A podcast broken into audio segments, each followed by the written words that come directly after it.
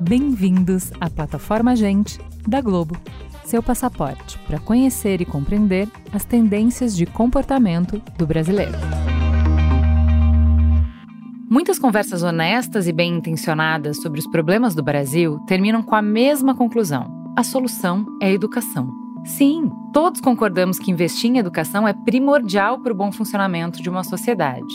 Só que, apesar de ser um tema tão importante, a educação raramente está na pauta do dia para além dessas conversas. Vivemos numa era em que somos constantemente bombardeados por super-heróis, celebridades e influenciadores que ocupam grande parte do espaço de comunicação. Onde está a educação nessa equação? Como trazer esse assunto essencial para o centro das nossas conversas? Está claro que comunicar a educação num ambiente de entretenimento com conteúdos cada vez mais curtos e superficiais, não é tarefa fácil. Para ganhar a atenção do público, é preciso encontrar maneiras criativas de transmitir conhecimento sem abrir mão da relevância e nem da diversão.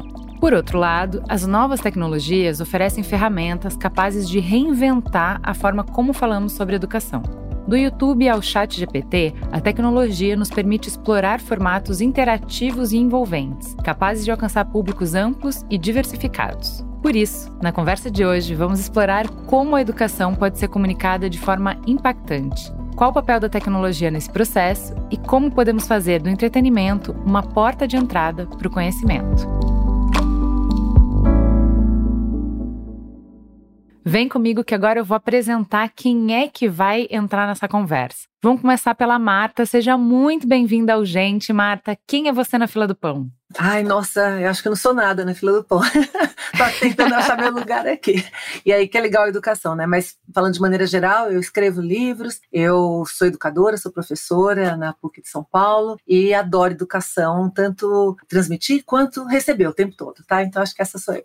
Muito bem. Também com a gente Berê Tenório. Seja muito bem-vindo, Berê. Que delícia te conhecer. Quem é você na fila do pão? Ah, obrigado, Juliana. É muito bacana estar aqui. É, eu sou jornalista e faz 15 anos agora que eu toco o Manual do Mundo, que é uma produtora de conteúdo educativo e entretenimento, tá principalmente no YouTube, no canal Manual do Mundo. Seja bem-vindo e para fechar a mesa Viridiana, seja muito bem-vinda. Quem é você estreante nesse podcast, nesse universo de podcasts? Olá, Juliana, Marta e Berê, eu sou a Viridiana eu sou gerente de valor social da Globo. Hoje atuo é, na agenda de educação dessa área que está dentro de uma diretoria de marca e comunicação. Então a gente olha muito para esse poder da marca e o quanto aquela marca, né, essa marca está envolvida com uma com uma causa e com impacto, e eu cuido especificamente da agenda de educação, cujo principal projeto é o movimento LED, Luz na Educação, que é esse movimento que tá, é, que tem uma, uma missão né, de olhar para as iniciativas que estão transformando a educação, inovando na educação, e a gente aqui reconhece, ilumina,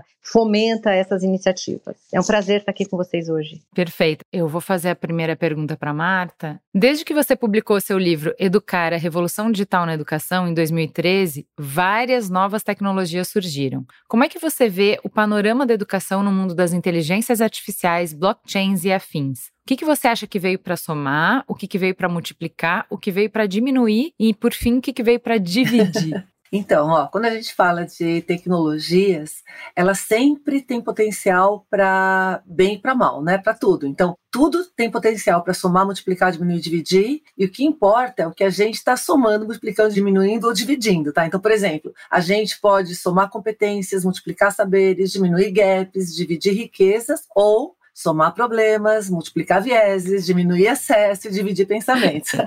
Eu acho que as duas coisas acontecem. E aí, quando a gente fala das, dessa nova onda né, de tecnologias, inteligência artificial, blockchain, etc., nós estamos estamos falando de tecnologias muito poderosas e que entram num grau mais fortemente no grau cognitivo do que as outras. Elas têm um potencial gigante para criar a principal revolução, a maior revolução cognitiva da história, ou aumentar diferenças. Então vai depender de como que a gente utiliza isso no nosso dia a dia, né? Uma, uma outra coisa que era legal falar com relação à parte da educação é que às vezes a gente pensa, não, mas ah, todas as outras tecnologias, quando entraram, a gente teve um período de adaptação, né? E o grande problema com essas que a gente está agora, a gente sentiu isso na pandemia, é que a vulnerabilidade, quem está em situação vulnerável tem mais dificuldade de ter acesso. Então, se a gente não tiver é, mais pessoas participando, discutindo, criando, e rapidamente a gente conseguir colocar isso para todos, a gente tem uma dificuldade maior para acompanhar essa evolução tecnológica. Então, eu acho que tem potencial para os dois lados bem fortes. Bem, quanto maior o perigo, quanto maior o poder, maior o perigo, maior o benefício também. Né? Sim, a gente está acompanhando muito forte aqui o, a história do Chat GPT. E eu acho que é a coisa que mais tem aterrorizado professores em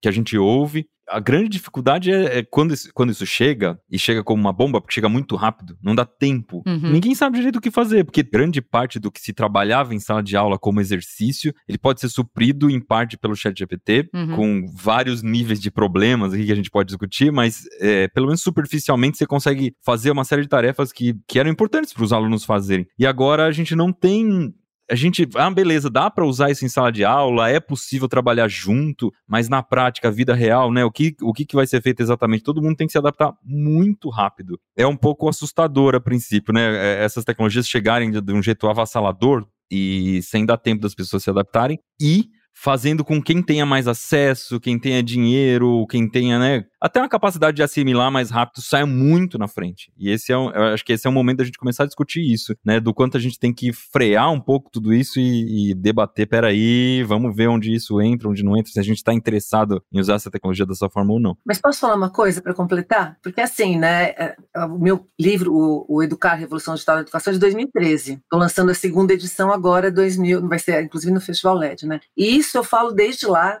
que a educação, desde lá, já devia ser focada em perguntas, não em respostas. A gente devia uhum. ter trabalhado o processo de é, mudar a forma como se educa. A gente brincava já que um professor que faz a pergunta que pode ser respondida pelo Google está fazendo a pergunta errada. Ah, isso já uhum. em 2013, 2014. Tá? Eu peguei calculadora, eu fiz engenharia. A calculadora pode ou não pode? Mas, é, computador pode ou não uhum. pode? Internet uhum. pode ou não pode? Celular. Ou seja, isso é recorrente. E agora com o chat GPT, o problema é, não se prepararam, assim, continuou naquela coisa devagar. A gente teve a pandemia que deu um super acelerada nisso, e agora tinha que estar tá pronto e não está. Então vai ter que todo mundo correr atrás para poder dar conta do, do processo, né? Mas é isso mesmo, já devia estar tá assim. Se você fizer uma, uma pergunta que o chat GPT responda, a pergunta está errada. A pergunta tem que ser para o chat GPT responder e você avaliar o que ele respondeu. Vamos discutir aqui se as respostas são todas diferentes. Ou seja, pensamento crítico que a gente não teve, né? Iberê, o Manual do Mundo mostra que é possível fazer sucesso com conteúdo didático, mesmo num ambiente de comunicação recheado de outros tipos de entretenimento. Como é que você vê o desafio de trazer a educação para o centro das conversas e tornar ela relevante para um público mais amplo? O que a gente faz hoje, principalmente no YouTube, à primeira vista está associado a coisas negativas na educação, né? Então é tempo de tela, é, todo esse movimento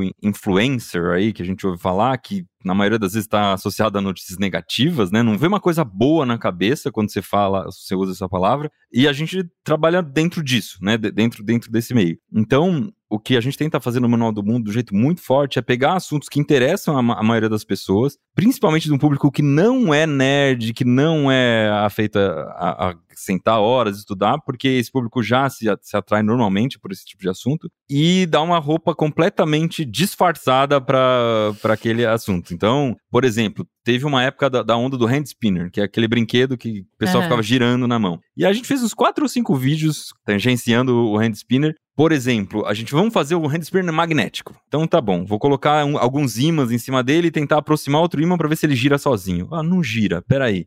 É, porque não dá para fazer motor que gira infinitamente colocando um, imã perto do outro. Não, mas se a gente colocar um eletroímã e ligar e desligar esse eletroímã? Vamos tentar. Aí fica desligando, desligando o eletroímã. Não, mas peraí, se a gente inventar um jeito automático de ligar e desligar esse eletroímã, aí inventou um jeito automático. E se a gente colocar três eletroímãs? Aí a pessoa vai assistindo o vídeo, no final do vídeo só que eu conto então, o que a gente acabou de criar aqui é um motor elétrico, com eletroímãs, jeitos automáticos de ligar e desligar esses eletroímãs, interagindo com ímãs, é isso, é um motor que tem aí que gira dentro da sua batedeira, dentro do, né, do motor de arranque do carro, sem falar que era um motor. No vídeo, o título do vídeo não é como funciona o motor, né? Descubra como é que é o segredo do motor. Na maioria das vezes a gente tentei por esse caminho e tem funcionado. É claro que não é um vídeo profundo sobre motores elétricos, mas a nossa missão aqui não é nem de longe substituir escola e nem substituir um material didático profundo, mas é fazer com que essas pessoas se interessem por isso. Então, quando for aprender sobre isso, ou quando olhar o motor, vai olhar de forma diferente, vai vai ter um, uma camada a mais de curiosidade ali, e isso pode ajudar muito é, na sala de aula, por exemplo, porque não é mais um assunto esquisito, porque tem esse problema, né? Uhum. Colocar a educação no centro do debate, eu, eu imagino, e aqui é um chute, não, não, li nenhum estudo sobre isso, mas que a maioria das pessoas acha chato, né? Uhum. É chato, na uhum. escola é chato, uhum. é, obrigação, é obrigada a ir na escola e tudo mais, é, é, é, associado a uma coisa chata, não que eu ache chato, se eu achasse chato, eu não estaria aqui fazendo o que eu faço. É que o chato é, pode ter outros jeitos de falar, que é não é aplicável, não tem nada a ver comigo. E isso, se você vai na, na, em vários pedagogos, não é inventar roda. Não foram é, os youtubers é, de educação que inventaram isso de que se você quer que as pessoas prestem atenção no que você está falando, não é Ivo viu a uva. As pessoas com quem você está falando nunca viram uva. Então não é sobre uva que você vai fazer, falar com ela, entendeu? Você tem que partir da realidade da pessoa. Você tem que usar o conhecimento para melhorar a vida delas. Então, o que, que esse conhecimento, como que ele dialoga com a sua vida? E eu acho que isso é um, um trabalho que vocês fazem hoje é, e que me lembra muito das aulas de cursinho. Porque não tem alguém que não tenha feito cursinho que não pensou, por que não foi a minha vida acadêmica inteira isso? Por que eu tive que esperar chegar até o cursinho para alguém me ensinar as coisas desse jeito, que a gente fica encantado, que é um show, que é incrível, né? E eu acho que é o que vocês fazem. Para mim fez muita diferença. É, mas é o que vocês fazem. Vocês pegam o conteúdo e vocês embalam de um jeito que ele fica encantador. Vocês pensam em contar uma história e não simplesmente é, entregar fórmulas para as crianças. É, olha, é assim, eu vou só contar para você e você tem que aprender, né? Então, eu até queria dar um, um pitaco aqui. Por que, que todo mundo não faz isso, né? Porque não é tão fácil, exige uma dedicação claro. grande. Você tem que conhecer muito bem o público, né? Então, eu brinco que mesmo os caras que são fera de storytelling, eles erram em Hollywood, eles fazem três sucessos e um que não dá certo. Então, storytelling não tem uma receitinha, ele tem um modo de fazer. É dar um trabalhão, faz um comercial de 30 segundos interessante. Por que, que tem tão poucos professores de cursinho? Por que, que né, não são? Porque é difícil, né? Então. Então, mas isso é, é, é essa é a vantagem da plataforma, porque uma pessoa brilhante como o Iberê consegue acessar todo mundo. Então, assim, eu não consigo multiplicar o Iberê para estar tá em cada sala de isso. aula, mas através do canal, e aí é para isso que a tecnologia realmente ela dá acesso para todo mundo aos melhores professores. E aí, nesse caso, para esse formato de transmissão de conhecimento, que é uma coisa expositiva, você tem muita, muito suporte. Então, ele pode usar vídeo, ele pode usar animação, ele pode usar vários efeitos. Então, enriquece e é, fica mais imersivo, ao mesmo tempo que o esforço que ele faz para produzir esse conteúdo, ele é potencializado porque é entregue para mais gente. Então faz mais sentido do que cada professor fazer isso, né? Tem, acho que um, um, um, ponto aqui super importante que eu acho que quando a gente cita o caso especificamente aqui do Iberê, é pensar na educação como uma jornada que transcende a sala de aula, uhum. né? Assim, eu acho que obviamente aqui estamos todos de acordo que a escola é um ambiente é absolutamente necessário uhum. para a formação, né? Para a formação do indivíduo, para a formação dos interesses, da rede, do amadurecimento enquanto cidadão, enquanto pessoa, né? Acho que essa vivência que a escola proporciona para as crianças e jovens, nada substitui isso, né? Eu acho que a gente viveu isso na pandemia, a gente viu que é o um mundo sem a escola e a gente percebeu que é impossível um mundo sem essa vivência escolar. O que eu imagino aqui é como é que a gente pensa essa jornada de uma maneira que ela transborde os muros da sala de aula. Então, as plataformas elas estão aí para complementar, né, para adicionar um elemento a mais dentro dessa grande jornada de educação que está dentro, que está fora, né? Assim, eu concordo plenamente com o Iberê, assim, não é fácil, não é trivial falar de educação, é, é, não é simples, né? Você se tornar atrativo, né? Muitas vezes, até porque, até pelo nosso currículo, às vezes é maçante mesmo, você tem que aprender coisas é, que não estão necessariamente no teu interesse, né? Uhum. E que a jornada escolar exige que você passe por isso, né? Então, uhum. acho que é super importante a gente pensar como é que tudo isso se alinha, né? E se soma a uma grande trajetória em busca de um conhecimento, né? Eu acho que essa é a, a grande mágica aí, que acho que é isso que a gente tem que buscar cada vez mais, né? É, o Iberê falou, né, como que você atrai, você mesmo falou, né, como que a gente atrai. Eu acredito que o edutainment, ou você fazer o storytelling, você trazer as pessoas, isso aí é a pontinha da pirâmide. Então é quando você quer pegar assuntos que a pessoa ainda não está no radar dela. Agora, para aprofundar, a escola está no meio, na minha opinião, porque a escola tem uhum. a base curricular necessária, fundamental. E o aprofundar também é legal nas plataformas, mas não pelo edutainment. Os assuntos que você quer aprofundar, por exemplo, no meu caso, eu sou engenheira, eu quero ler muito profundamente e o vídeo uhum. atrapalha, mas para um primeiro coisa que eu estou tomando contato é sensacional. Então, acho que cada coisa tem o seu espaço nesse ecossistema e se a gente souber usar cada um deles, a coisa fica bem bacana. Até, até pensando um pouco no nosso papel, Marta, é, a gente sempre se posicionou muito a, a, favor de. Não, a gente não é escola, de jeito nenhum, não quero substituir escola. Se fosse um casamento, o manual do mundo seria o, o a paquera, sabe? Isso, é, é, a hora que você conhece, a hora que você olha, ou comecei a gostar. Porque eh, eu acho muito importante esse estalo comecei a gostar de física. É na escola que você vai aprender o pesado, você vai fazer exercício. Mas você desmistifica, né? Você consegue é. desmistificar aquilo que muitas vezes o conteúdo maçante não consegue. Isso. Vamos traduzir aqui para nossa vida prática. O que, que é isso? Que, que, fenômeno é esse? Como é que eu traduzo isso aqui para minha realidade, né? É acender essa faísca é fundamental. E até suporte os professores, né? Não é só um conteúdo para os alunos. Na verdade, é um conteúdo que é muito usado, o Iberê pode falar mais disso, mas é muito usado pelos professores para dar ideia. Porque, assim, essa camada extra que a gente está colocando é a camada da comunicação. É como é que eu apresento isso de uma forma interessante. Assim, não vai todo mundo ter isso. Então, se o Iberê fez esse estudo e entrega já pronto, o professor tem caminhos. Ele não vai é, reproduzir aquele experimento na sala de aula, mas ele pode trazer um vídeo para começar uma conversa conversa, ele pode, um, um jeito de explicar do Iberê, ele pode usar, ele pode pegar, se apropriar de, de ilustrações, de exemplos. Então, eu, eu vejo também muita vantagem nessa formação dos professores, nessa troca de conhecimento sobre como é que a gente é, conversa sobre temas que às vezes são áridos. E aí, se a gente está falando de comunicação e de entretenimento no Brasil, não dá para falar sem falar da Globo. Eu queria que você trouxesse para a gente, Veridiana, qual é o papel da Globo como maior grupo comunicador do país nesse trabalho de trazer educação para o centro da conversa. É isso, assim, eu acho que é, a gente está falando muito aqui dessa potência da comunicação, né? Quando a gente olha hoje, sobretudo para a companhia hoje, né? Como é que ela hoje está formada, essa junção da TV aberta, dos canais pagos, da plataforma de streaming, dos canais digitais, tudo isso dentro de um guarda-chuva Globo e que tem um alcance que é muito importante, muito significativo, né? Quase 90 milhões de brasileiros hoje acessam, né? A gente alcança é, de alguma maneira esse volume de pessoas. Então, eu acho que tem um papel social aqui super importante que é como é que a gente traduz essa educação, como é que a gente coloca a educação na conversa diária das pessoas. E acho que o edutainment, como a gente citou aqui, ele tem um papel fundamental e muito estratégico para cumprir essa função, né? Porque é através dessas narrativas que se criam, é através de enredos, é através de histórias, muitas vezes que você insere um personagem, você insere um tema, né? A gente tem ali essa possibilidade de criar a partir dessas narrativas um senso comum ali de valorização da educação, de que só acontece a transformação pela educação, né? Então, como é que a gente traduz isso? Acho que é por meio das histórias, é por meio desse canhão todo que a gente consegue construir, né? Assim, acho que fundamentar, pavimentar essa estrada aí e, obviamente, aí os especialistas todos estão aí para entregar, né? Mas eu acho que o papel nosso fundamental é sensibilizar, é mobilizar, é jogar mesmo, né, o holofote ali em cima do tema. E a gente faz isso tanto pelo entretenimento quanto pelo jornalismo, tanto pelas plataformas digitais, né? Inúmeras formas. Agora, a mais recente delas, inclusive, por um projeto que tem essa essa característica aí de ser esse grande ponto de encontro, de valorização e de olhar para as iniciativas que estão transformando a educação, quer dizer, tudo isso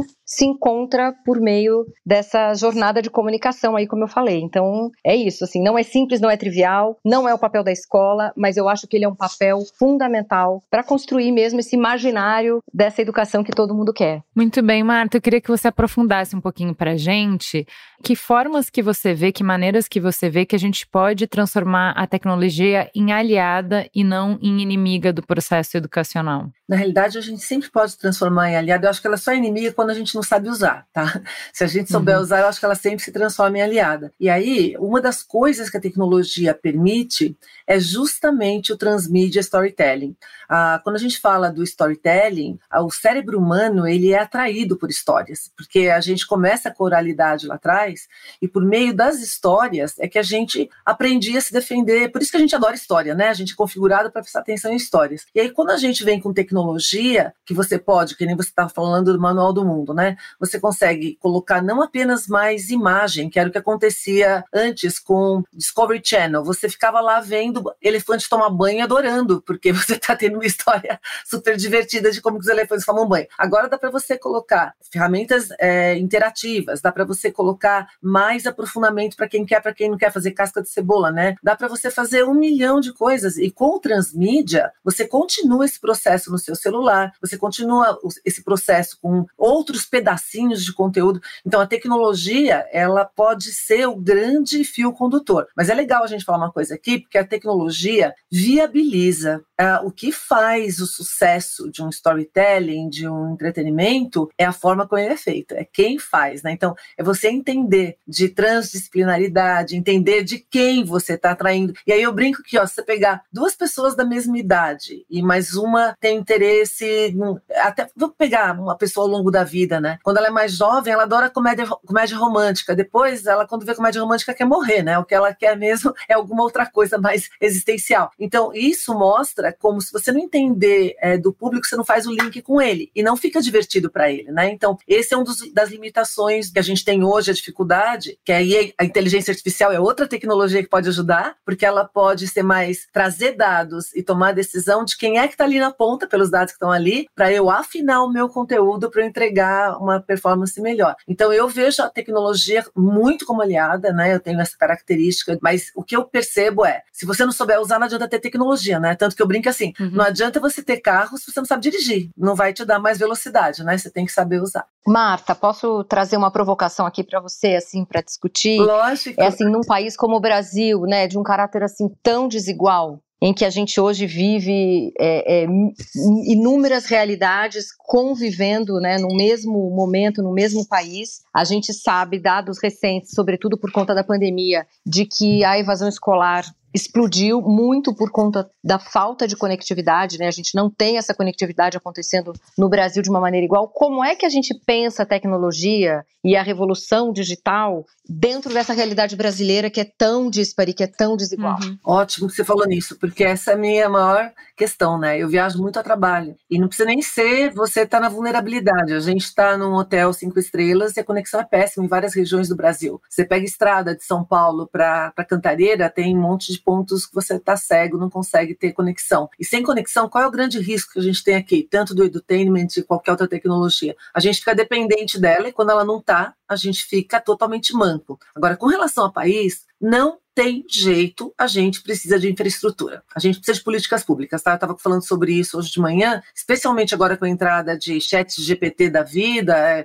eu brinco que isso aí já vinha vindo também, mas se você não tiver políticas que ajudem, incentivem a upskilling, não é só para quem está na educação básica, mas quem também está ali na frente, mas tem um nível de educação é, é, menos avançado, menos intelectualizado, a gente deve ter um problema sério dentro dos próximos anos. Isso também já era previsto que ia acontecer, em outros países já começou a acontecer antes, mas o Brasil é um país que tem muita dificuldade é, educacional, né? Inclusive, a, a, nossa fórmula educacional tem muitos problemas, inclusive na escola tradicional. A gente precisaria ter um currículo mais diversificado em função da região, a gente deveria ter disciplinas mais optativas com core básico, mais coisas é, incentivando para a tecnologia, mas com mais reflexão humana, pensamento crítico. Então, Nesse sentido, eu não vejo como, tá? A gente teria que fazer uma pressão maior, na minha opinião, todos nós, como, como não importa se você é pai, se você é youtuber, se você escreve livros, se você é, é televisão, a gente, como sociedade, tinha que é, demandar políticas públicas que incentivasse a educação.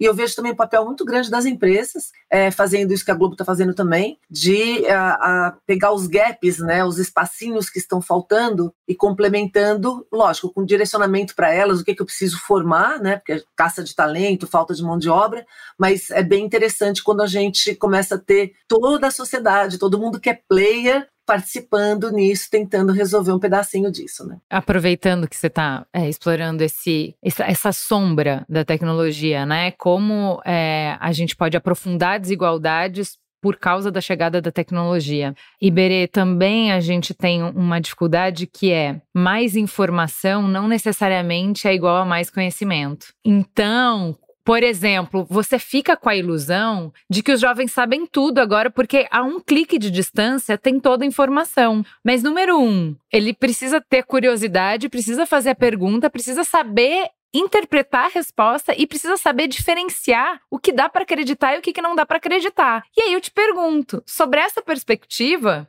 Ficou mais fácil ou mais difícil estar tá bem informado hoje? Você pegar um jovem que entende do mundo dele mesmo, né, da sociedade, a partir das informações. Porque antes você tinha que ir na Barça, você tinha que ir atrás do conhecimento. Tava mais difícil o do acesso. Porém, tava mais limpa a informação. E aí? É, quando surgiu a internet, eu, eu tinha uns 13 anos a primeira vez que eu comecei a as primeiras vezes que eu comecei a acessar a internet para valer mesmo, que era de escada, aí na casa do tio e não sei o quê. Falei, nossa, isso aqui vai revolucionar. Eu já gostava muito de estudar e gostava de ficar pensando em como que a escola poderia melhorar. Desde, desde que eu entrei na escola, o meu pensamento nunca se afastou da ideia como é que eu posso fazer isso aqui ficar melhor. E aí, eu falei, não, agora com isso, a primeira coisa que eu fui buscar na internet foram imagens de satélite, porque eu queria ver o desenho dos mapas com os rios mesmo, né? Porque no estado uhum. de São uhum. Paulo, por exemplo, você tem um desenho bonito do estado ali, formado pelo Rio Grande lá em cima, Rio Paraná e tal. Poxa, ver isso, não tinha foto disso, era só aquele desenho,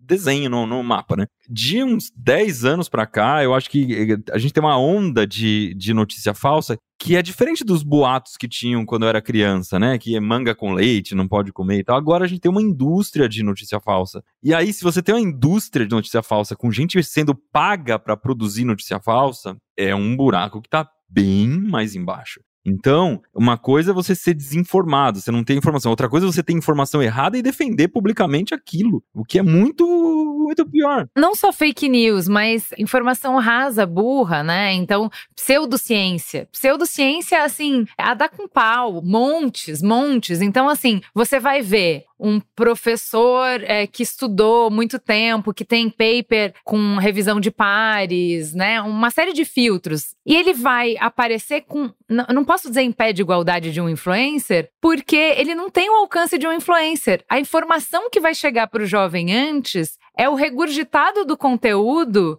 com a leitura e com recorte que quem tiver o microfone na mão quiser dar, entendeu? Ele tá melhor informado ou pior informado? Tá pior, tá pior. E, e, com opinião, né? Então, isso também é uma coisa, é muita opinião e pouca fundamentação. Eu acho que é muito mais difícil hoje, mas por que, que o Fórum Econômico Mundial e todos os estudos apontam para o pensamento crítico como a principal habilidade para o futuro? Porque é o pensamento crítico que faz você saber filtrar isso. O problema é que a nossa educação, não é só Brasil não, tá? A educação dos últimos 100 anos no mundo, ela não tem foco em pensamento crítico. Alguns países mais do que outros, a gente, por exemplo, aprende muita gramática, a gente não aprende lógica, argumentação e retórica, isso a gente aprende nos cursos superiores. Então, se a gente não tem viéses cognitivos, a gente fala no mundo corporativo. Uma criança não sabe uhum. o que é um uhum. viés cognitivo, ela devia saber que ela é toda enviesada, ela devia nascer uhum. sabendo que os vieses uhum. não são, você não consegue limpar, você tem que lutar contra eles, como é que você faz para fazer uhum. isso? Então tem vários, tem vários pilares, o pensamento crítico ele é difícil, e uma das coisas que também é legal a gente falar aqui, inteligência, a gente nasce com ela em algum grau, todo humano nasce com algum grau de inteligência que ele herda do pai e da mãe biologicamente. Pensamento crítico você só tem sendo educado, então isso é um alerta, assim, fundamental, ou educa pensamento crítico, ou a gente está ferrado, até porque com essas novas tecnologias a gente não consegue a olho nu detectar o que é fake news ou o que é fake qualquer coisa, né? Tem deep fake, tem deep truth,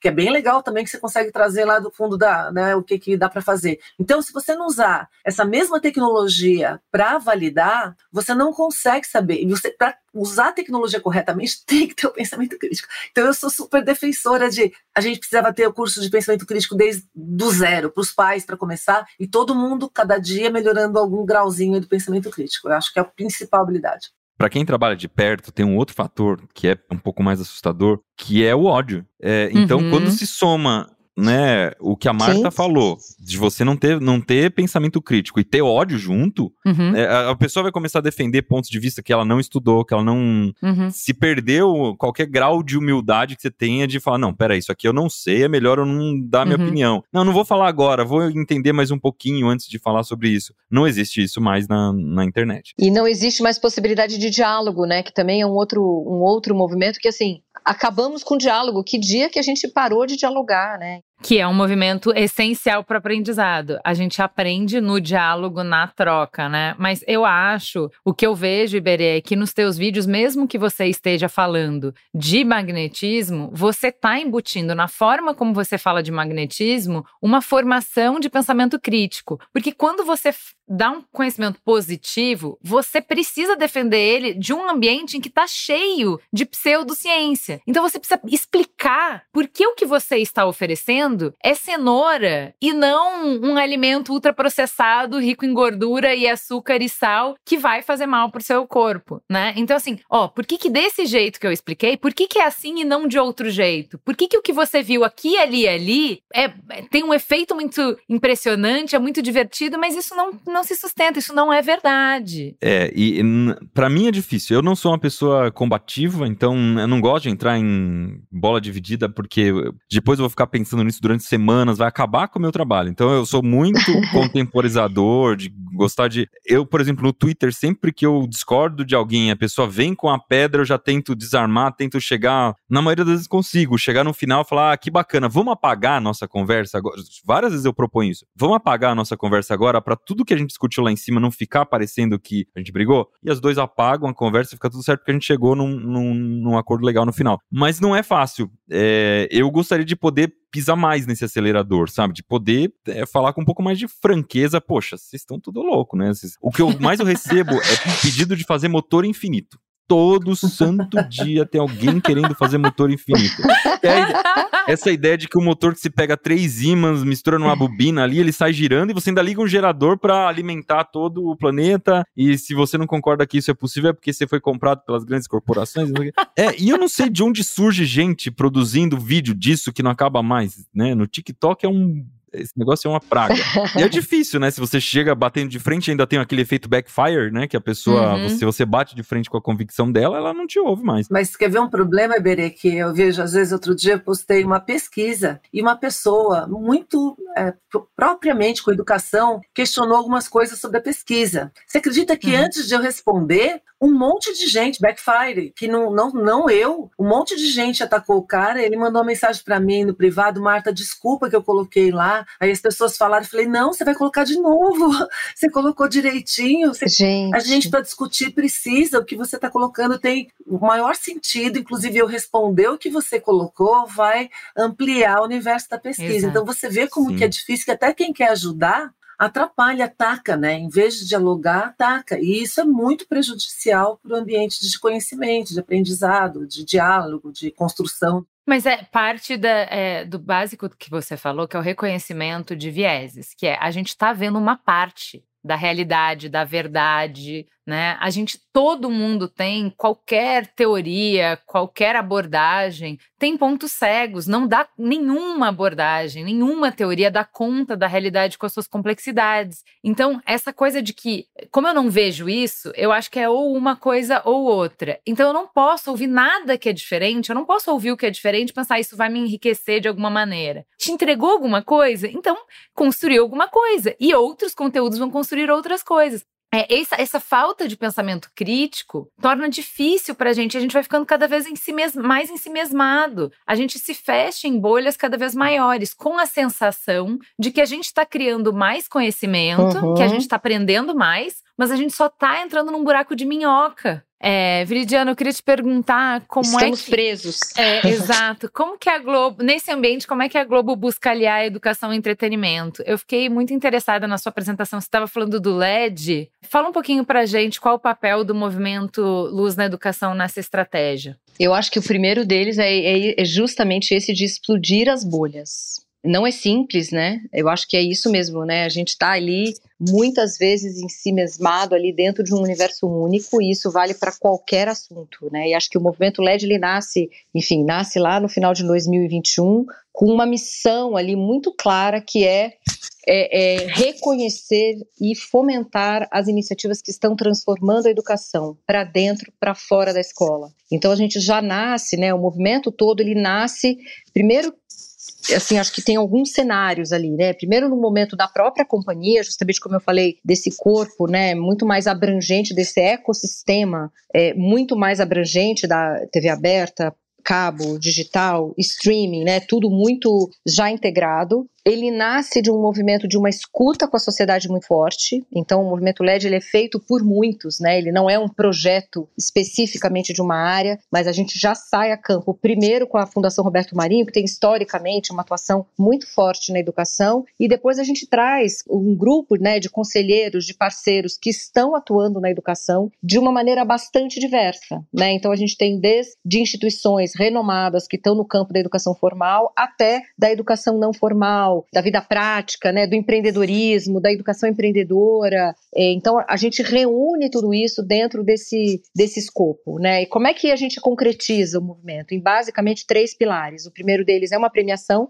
então é nada trivial também, uma premiação em que a gente reconhece é, é, iniciativas de educadores, de estudantes e de empreendedores e criadores, né, que estão aí no campo. E aí, numa convocatória aberta, a gente quer ouvir essas histórias, né, uhum, esses uhum. projetos que estão rodando. A gente premia em um milhão e meio de reais essas iniciativas, divididos ali nas categorias, e a gente conta essas histórias justamente num programa especial de TV, que eu acho que aí entra o edutainment para traduzir tudo isso, né, para de alguma maneira a gente fala muito sobre educação, que é a nossa linha, né? É, é por onde tudo passa, mas a gente consegue, através da educação, abordar temas que estão muito na pauta contemporânea. Uhum. A educação inclusiva, a educação antirracista. É, então a gente fala sobre muitas coisas, né? Quando a gente está falando de educação. Uhum. O segundo pilar é o festival, que acontece presencialmente, aí onde a gente encontra a Marta, enfim, Iberê, a gente está tá junto nesse momento que é Vamos pensar, vamos celebrar, vamos pensar como é que é essa educação que a gente deseja, né? Que, que, que, discussão é essa? Que, quais são os diálogos que precisam acontecer? E ali a gente mistura convidados, talentos da própria Globo, especialistas, professores, estudantes, e a gente promove ali uma série de debates, workshops e shows musicais, enfim, é um grande momento ali de celebração. E, por fim, uma comunidade digital que reúne essas iniciativas premiadas, os finalistas, os embaixadores do movimento, para a gente ali disseminar esse conteúdo aprendido. Né? Uhum. Então, a gente transforma uma iniciativa numa metodologia que pode ser replicada, né? Então a gente está falando de escala, de impacto, uhum. que eu acho que são dois pontos ali super importantes que a comunidade traz. Então isso tudo se junta nesse caldeirão que é o movimento. Muito, muito lindo.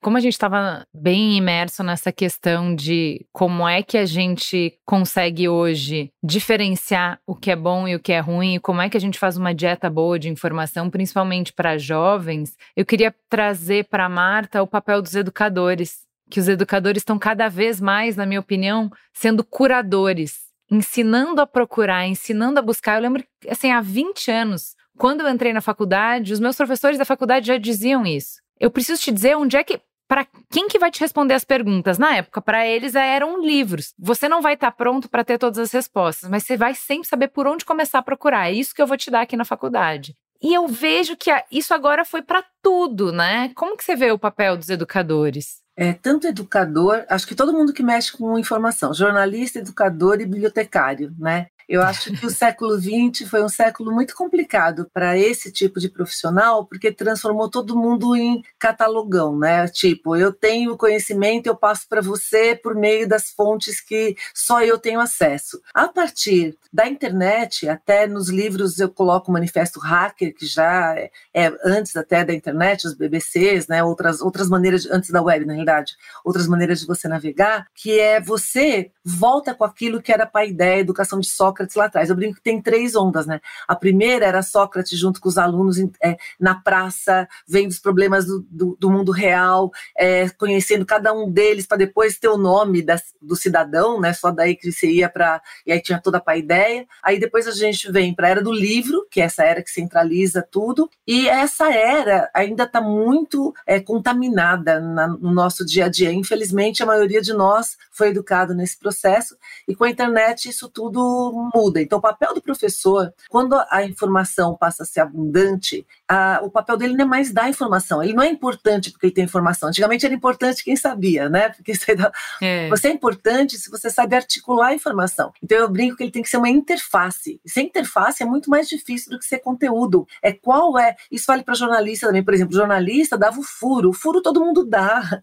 O importante é saber o que, que aquele o que, que aquele acontecimento afeta a vida da gente. Depois do furo que eu quero saber o que está acontecendo. A mesma coisa do bibliotecário, né? Como é que você me ajuda a fazer curadoria da informação? Então é tutor, curador, é incentivador, às vezes é incentivador, não precisa de nada, é só falar, uhum. vai lá que você consegue. É difícil para mim também, vamos junto.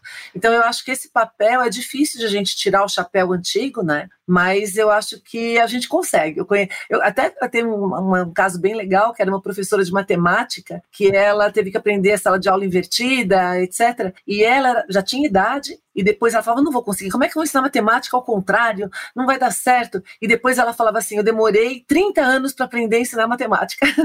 Só depois que ela começou, começou, a usar. Então, tem casos lindíssimos de você fazer essa energia circular na aula e a gente aprende com eles, tá? Que nem você falou, uhum. quem tem viés sabe. A gente não sabe tudo, é impossível, ainda mais hoje. Então, você aprende com eles, eles com você, e aí, se eles perceberem que você agrega para o conhecimento deles, para aquilo que eles precisam no dia a dia, eles te amam, tá? Não importa a sua idade, é. eles te amam. Falar de amor, Iberê, tem um aspecto que é fundamental, a gente aprende na relação. E é aí que eu acho que o professor é fundamental. E eu acho que, apesar de ser um vínculo, obviamente, menos profundo, mas você também entrega isso, porque é, as pessoas te escutam e, e vão é, consumir o seu conteúdo é porque existe uma relação ali, né? E é aquela coisa de eu escutaria as piores mentiras dos seus doces lábios, eu ouviria a aula mais chata dos seus doces lábios, entende? Que é porque eu gosto de você, porque você já me explicou coisas que eu nunca achei que eu ia entender, que quando você faz convites eu aceito e eu dou clique em vídeos que eu de outra forma, eu jamais imaginaria, entende? Então eu queria que você falasse um pouco sobre isso. É, como que você vê que o que você faz ajuda a popularizar a ciência, ajuda a popularizar esses conteúdos que são difíceis? Com as redes sociais a gente tem essa construção de comunidade. Então, qualquer vídeo aí do Manual do Mundo, sei lá, tem mil comentários. Ao longo do tempo, a gente foi entendendo como é que a gente induzia as pessoas a fazerem comentários mais bacanas e tal. Hoje a gente tem uma, uma, uma limpeza muito boa ali. É muito raro uhum. você encontrar comentários em que as pessoas estão se degladiando. A gente, quando vê, não deixa acontecer, porque a gente acha que ali vai ser o ambiente em que isso vai, vai crescer. Né? Uhum. Né? Então eu tenho uma, uma, uma vez por mês eu publico um tipo de vídeo que eu chamo de Iberê Responde. As pessoas me mandam perguntas e eu sempre, todo o programa eu falo, não existe pergunta boba, né? Não existe pergunta óbvia. Se, se alguém tá achando que é pergunta boba, é quem tá respondendo é que tá errado, porque você tem que entender onde é que tá o, né, o que a pessoa tá querendo saber dentro daquilo. E, e, esse tipo de relação vai se construindo. Então tem muita gente que me encontra na rua e tal, e, e, e, me aborda desse jeito, com muito carinho em relação ao que foi ensinado, como se eu tivesse ali de fato. Mas eu acho que essa construção é feita não só no vídeo, mas com muito trabalho de resposta de comentário. Ao longo de anos, né? As pessoas percebem que eu tô lendo, que tô prestando atenção, e que mais do que isso, muito conteúdo tá nascendo daqueles comentários. Então isso acho que é muito importante também. Hoje eu acho que praticamente tudo que a gente faz nasceu de comentário em que em algum momento alguém falou é, que queria ver aquilo na, na tela. Marta, eu queria trazer o recorte de gênero para nossa conversa. É, que desafios específicos na comunicação de educação você vê quando a gente pensa em mulheres e como é que a gente pode usar para promover a diversidade em carreira de ciência, tecnologia, engenharia e matemática? Gente, por que, que é importante a gente ter essa igualdade? Porque às vezes as pessoas não têm noção da importância da igualdade de gênero e outras igualdades quando a gente fala de tecnologia. Tecnologia, ou STEM, né, que seria Science, Technology, Engineering Mathematics, essas disciplinas são as que criam um mundo, que acabam dando o direcionamento de futuro. Se a gente tiver só um grupo pensando nisso, a gente acaba não tendo as melhores soluções. Então, a gente ter as várias visões é bom para a humanidade. Além do que, os empregos com melhores salários devem acontecer no futuro nas áreas de tecnologia. Então, para a gente tirar as desigualdades de salários que as mulheres têm sofrido, a tecnologia é um grande vetor que é necessário para a gente tirar todas as minorias é, de qualquer situação de vulnerabilidade ou de desigualdade, né? Então, por isso que é, é importante. A gente tem uma minissérie em quatro capítulos que é justamente para endereçar por que, que não tem mulher em TI. E cada episódio é derrubando um mito. Então, uhum. ah, é porque mulher não é boa em exatas. Ah, porque mulher não é ambiciosa. Ah, porque são. A gente vai falando É tudo cultural, mitos, gente. Então, é tudo construído, exato, né? Exato, exato. Mas tem que discutir. E, e a gente recortou e hierarquizou tipos de inteligência diferente. Porque matemática é linguagem também. E mulher domina a linguagem. Então não tem por que mulher não é. ser boa em matemática. Não, não, tem nenhum sentido isso, entendeu? Não faz nenhum sentido, exatamente. Cara, tá muito bem explicado lá. Eu, eu acho que essa conversa tem que se disseminar. Uh, porque essa é a cama Isso. que promove que as mulheres se sintam à vontade. Isso. O cérebro feminino não é menos é, preparado para essa não. conversa. A nossa atenção não é menos, né? Tipo, ai, não, as mulheres não gostam. Cientificamente já está comprovado que não há diferença. Então, Exato. Então, acabou, né? É então, mas tem, que, mas tem que ter essa conversa, porque na cultura ainda tem. Então, a gente tem um conhecimento sim, empírico sim. que diz que mulher não gosta de ciências exatas e que homens gostam. E que homens são bons e se desenvolvem bem. Então, precisa ter essa conversa muito, porque senão não muda. É, no manual a gente lançou agora uma série que chama Você Pode Ser, que são 24 profissões que a gente mostra como cada uma funciona. E a gente, nas profissões de engenharia, quase todas são mulheres. Foi muito legal. Ah, porque... excelente. É, aí vai a engenheira civil na obra, capacete e tal, é, chefona geral de todo civil, mundo. Tá? Então é muito legal, porque uma coisa é dizer que você pode, na hora que você vê, né, Exato. que ela tá lá, faz, trabalhando com aquilo. Vamos desconstruir esse olhar, né? Assim, eu acho que é, é isso. É por, pelo exemplo, né? Acho que isso é muito, muito, muito legal. Mas o exemplo só não, não adianta, né? Não adianta só a gente inspirar, tem também que educar para que elas possam transformar, para que possam fazer, né? Então é isso mesmo. Exato. Sim. A gente está se encaminhando para o final. Iberê, eu queria que você falasse para a gente um pouco como que você é, mede o impacto do Manual do Mundo. Você pode compartilhar com a gente histórias de pessoas que foram inspiradas pelo seu conteúdo? É, vamos lá. A gente tem, eh, tem tenta ter alguns impactos importantes aí, né? Primeiro, de crianças pequenas se interessarem antes por ciência. Então a gente tem muita muitos pais que mostram pra gente, é, os filhos mandam, eles escrevem, ah, meu filho fez um desenho, mandou uma carta, tá? eu leio a carta, aí no final, ah, ele tem quatro anos, eu falo, ah, peraí. Então esse é um impacto importante. Depois, um pouco mais tarde, tem as feiras de ciência, que a gente consegue influenciar bastante, tem muito experimento que é feito com base no Manual do Mundo, os professores se interessam muito também. E o que eu acho que é a coisa que mais me, me emociona é quando a pessoa diz que escolheu a, a faculdade por causa do Manual do Mundo. Então a gente fez uma, essa série agora, Você Pode Ser, é, e no final de cada episódio a gente mostra um caso real de alguém que se inspirou no Manual do Mundo para escolher a profissão. E é claro que pelo assunto que a gente fala, na maioria das vezes é engenharia, é, ou física, matemática e tal. Um, um, caso que aconteceu que me emocionou bastante, eu fui agora numa fábrica de pneus aqui em Santo André, mostrar como que é feito o pneu, e tinha uma técnica que estava trabalhando lá, fazia parte do controle de qualidade. Na hora que ela me viu, ela começou a chorar. Falou: não é possível, tal que você tá aqui. Eu escolhi fazer o curso técnico por causa do Manual do Mundo. Foram assistindo vocês que eu, que eu descobri que eu gostava disso. E ela tava lá, é bem o que a gente tava conversando, né? Sobre mulheres trabalhando com tecnologia. Tava lá, no chão de fábrica, prancheta na mão, capacete e tal, é, medindo peças e não sei o quê. E aí, né, você fica pensando, poxa, esse é um impacto real. Se a pessoa escolheu uma profissão porque gostou de uma coisa que você apresentou, é porque realmente você conseguiu convencer essa pessoa de que aquilo é legal, né? Porque ela escolheu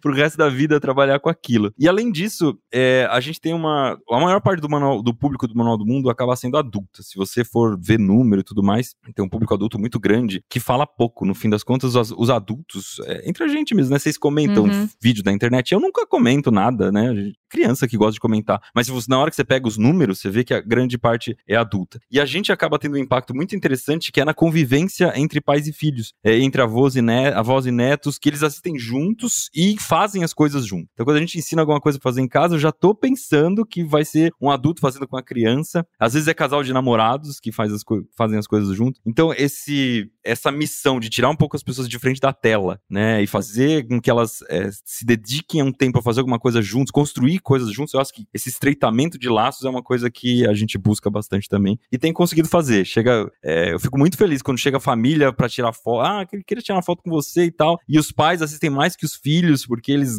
entenderam que aquilo é legal e tal e convence a família toda a assistir. É isso dá, dá uma sensação de dever cumprido bem grande pra gente. Muito legal, gente. Para encerrar, eu queria que vocês falassem um pouco das esperanças e expectativas que vocês têm para o futuro da comunicação sobre educação no Brasil e como que a gente envolve diferentes setores da sociedade, então governo, empresas, mídia, sociedade civil, na promoção da educação como uma prioridade mesmo, né? Para sair só do discurso e para ser de fato prioridade. É, então, vou começar aqui, né? Então, que nem falei antes, eu sou engenheira civil e uma das coisas mais bacanas, acho que eu aprendi na faculdade de engenharia, é que para você ter um concreto bom, ele não pode ser formado só de cimento, ou só de pedra grande, ou só de água. Você precisa de pedras grandes para dar resistência, pedra menor para completar os espaços, areia, cimento que cola e a água para dar tudo isso daí. Então, se a gente não tiver cada um com o seu papelzinho aí, fazendo cada vez mais, e aí eu brinco que é assim, né? Mesmo que o outro não esteja fazendo, eu como professor eu faço o meu máximo todas as vezes. Então, ao, ao meu redor, o Iberê está falando né, que ele propaga. Eu também, maior elogio que eu já recebi dois maiores, né? A aula de MBA de storytelling que eu estava dando assim, online da PUC-RS que eu faço, e aí eu recebi um feedback que a pessoa, a mãe parou para assistir, a mãe parou para assistir, adorou a aula e, e, me usa de referência em tudo, porque a Marta Gabriel falou isso, que a Marta, e no outro foi um café filosófico que eu recebi um feedback que o filho me viu passando na sala e o filho sentou de 12 anos para assistir o café filosófico. Então eu, eu vou fazendo no meu pedacinho e eu acho que cada um, não esperando o outro, né? Não importa onde você está aqui nessa cadeia, faz seu pedacinho que nem o Berê está fazendo, que nem vocês fazem, que nem a Globo está fazendo, que nem cada um de nós está fazendo. Aí eu acho que a gente consegue, é, é isso que eu espero para a comunicação, porque cada um tem o seu papel, então vamos juntar todo mundo aí, cada um continuando. 100% de acordo. Marta, eu acho que é isso mesmo, transformar a educação só se faz é, se de fato for um compromisso de todo mundo, né? Assim, eu acho que antes de qualquer coisa precisa ser um compromisso da nação, né? Assim, precisa ser um projeto de nação. Acho que isso e a gente tem que pressionar para que seja de fato, né? De e, efetivamente educação é um direito, né? A gente tem que se lembrar sempre diariamente disso. A educação é um direito de todos e todas. E aí, acho que se eu for colocar um ponto a mais ali, eu efetivamente acho, né, numa visão esperançosa e otimista, é que a solução para a educação no Brasil está no Brasil. Quando a gente sai a campo, né, esse ano a gente rodou dois editais, a gente recebeu mais de 5.400 projetos, e quando a gente se depara com essas pessoas, né, que apesar de toda a nossa adversidade nesse campo, que não é, não é simples, né, é, é, trabalhar com educação, tá no campo, tá na atuação, quando você olha para os empreendedores, para os estudantes, para os educadores, para os criadores que se envolveram, que, que trouxeram seus projetos, né, para contar suas histórias para a gente, a gente se emociona demais, né? Assim, a gente tem projetos ligados para combate à violência nas escolas, a gente tem projetos incríveis olhando para a educação inclusiva, a gente tem ferramentas sendo desenvolvidas, né, para lidar inclusive com egressos do sistema prisional, enfim, são milhares milhares de casos de pessoas que estão inovando, transformando, gerando impacto. Então, eu acho que sempre quando a gente pode olhar para o Brasil profundo mesmo, sair das nossas bolhas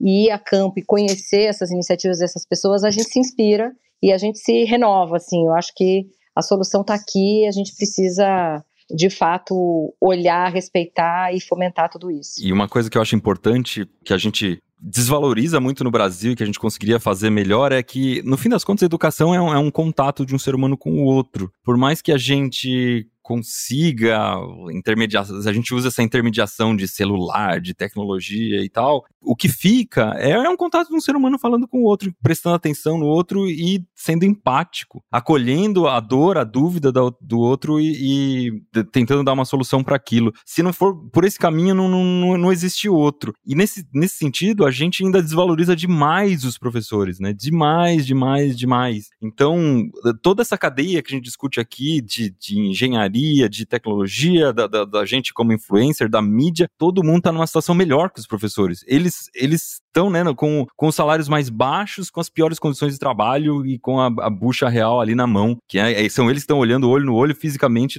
para as pessoas que estão aprendendo. Então, se a gente conseguisse mudar um pouquinho essa cultura de, de valorização dos professores, acho que a gente conseguiria é, chegar bem mais rápido onde a gente precisa chegar. Gente, queria agradecer demais, demais a participação de vocês, essa troca riquíssima. É, venham mais vezes. E para você que tá, que nos ouviu por uma hora, você já faz parte dessa mudança, né? Viu que o tema era educação e deu play, ouviu uma hora de um papo sobre educação, tá comprometido com o tema mesmo. Muito obrigada pela sua audiência também. Obrigada, gente. Obrigada pelo convite. Fica aqui o convite movimentoled.com.br para quem quiser conhecer mais do que a gente tem feito por aí. E até a próxima. Muito obrigada. Obrigado, Marta. Obrigado, Virginia. Obrigado, Juliana. Foi sensacional. E eu vou pesquisar mais sobre vocês, que eu gostei muito do nosso papo. Também. Obrigada, pessoal. Prazer gigante estar aqui. E quem quiser também acompanhar, vou estar no Movimento LED, então estejam lá com a gente, mas arroba Marta com TH Gabriel, que também falo bastante desses assuntos de tecnologia e educação.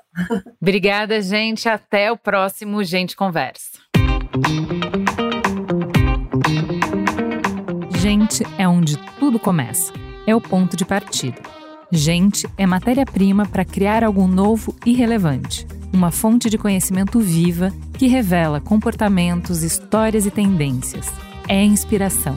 Sua próxima grande ideia começa com Gente, a plataforma de insights da Globo. Para conhecer mais, acesse gente.globo.com.